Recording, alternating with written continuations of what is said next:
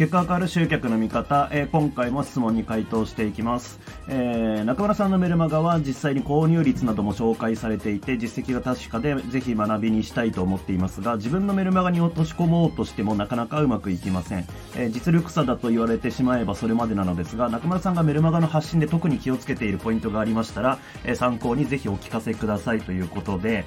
うーんとこれはどういうえことなのかなってちょっとまあ悩む部分があるんですけどえー、メルマガで購入率が紹介されていて、それをメルマガに落とし込みたいっていうことなんですかね。えー、っと、まあ、購入率っていうのはただの一例だと思うんですけど、自分のメルマガに何を落とし込もうとしてるのかがちょっとまあわかんないんですけど、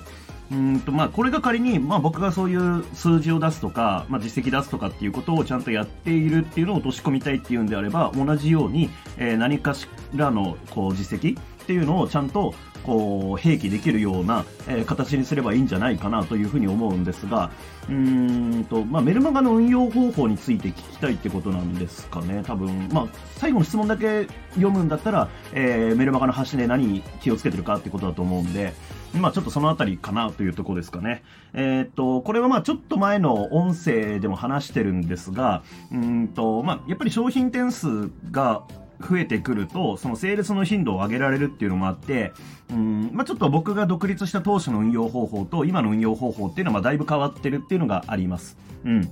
で、えっと、まあ、点数、商品点数が少ない時っていうのは商品をね、セールスしてない時の方が1ヶ月の中で多いわけですから、えー、じゃあ、その、セールスをしない時に何を伝えるのかっていうことをやっぱり意識していたっていうこと。まあ、売りたい商品とか今後リリースしようと、こう頭の中ではもうすでに固まってる商品とかがあった場合、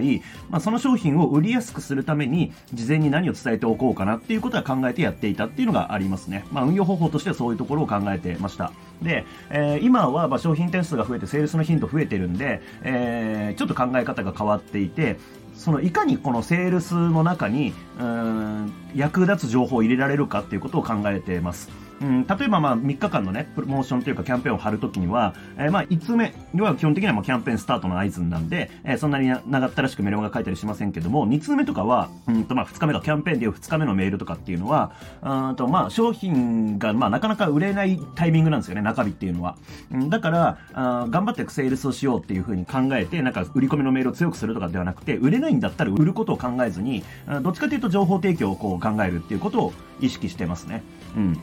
で、そうすると、あとまあ、キャンペーンの中であっても何か役立つ情報とか新しい話とか出てくるので、えー、まあ、例えば、まあ、メルマガの開封率とかね、を一つ取ってみても、セールスメールなのに、まあ、例えば40何パーとかね、50%ぐらいいくとかっていうのがあったりするわけですよ。うん。まあ、運用方法としては、まあ、状況が変わったので考え方は変わっているけれども、まあ、そんなところ、うんと、コンテンツが少なかった時は、えー、セールスしてないタイミングで何を伝えるのかっていうのを意識してたし、うん、今だったらセールスをしてる中でも、えー、何か情報を与えるにはどうやってやっていこうかなってことを考えてるっていうのがありますかね。う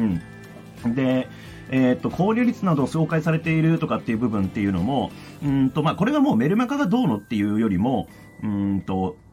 情報の伝え方として、えー、主張と理由と証拠っていうのをセットにしなきゃいけないっていうのがあるんですよ。あなたが何か主張するんだったら、その理由と証拠をセットにしなきゃいけないっていう、まあ、その原則というかね、えー、基本がありまして、例えば、えー、僕のメルマガの開封率は、えー、平均で40%超えていますっていうのが主張であるならば、うんと、まあ、理由はちょっとここでは使いにくいですけど、えー、まあ、証拠としてはスクリーンショットを使うとかっていうことはできますよね。何か自分が主張するんだったらその理由と証拠をセットにする。で、いや、例えばじゃあ、うんと、メルマガのリストの質によって開封率って変わるんだよっていうことを主張するんであれば、その理由をまず書く。まあ、例えば、その商品を買ってくれた人と買ってない人。まあ、これ見込み客と、うんと、まあ、顧客とっていう、こう、存在に分かれるわけですけども、顧客の方が反応高いよっていうんだったら、まあ、それをテストした結果とか貼ったりしなきゃいけないわけですよね。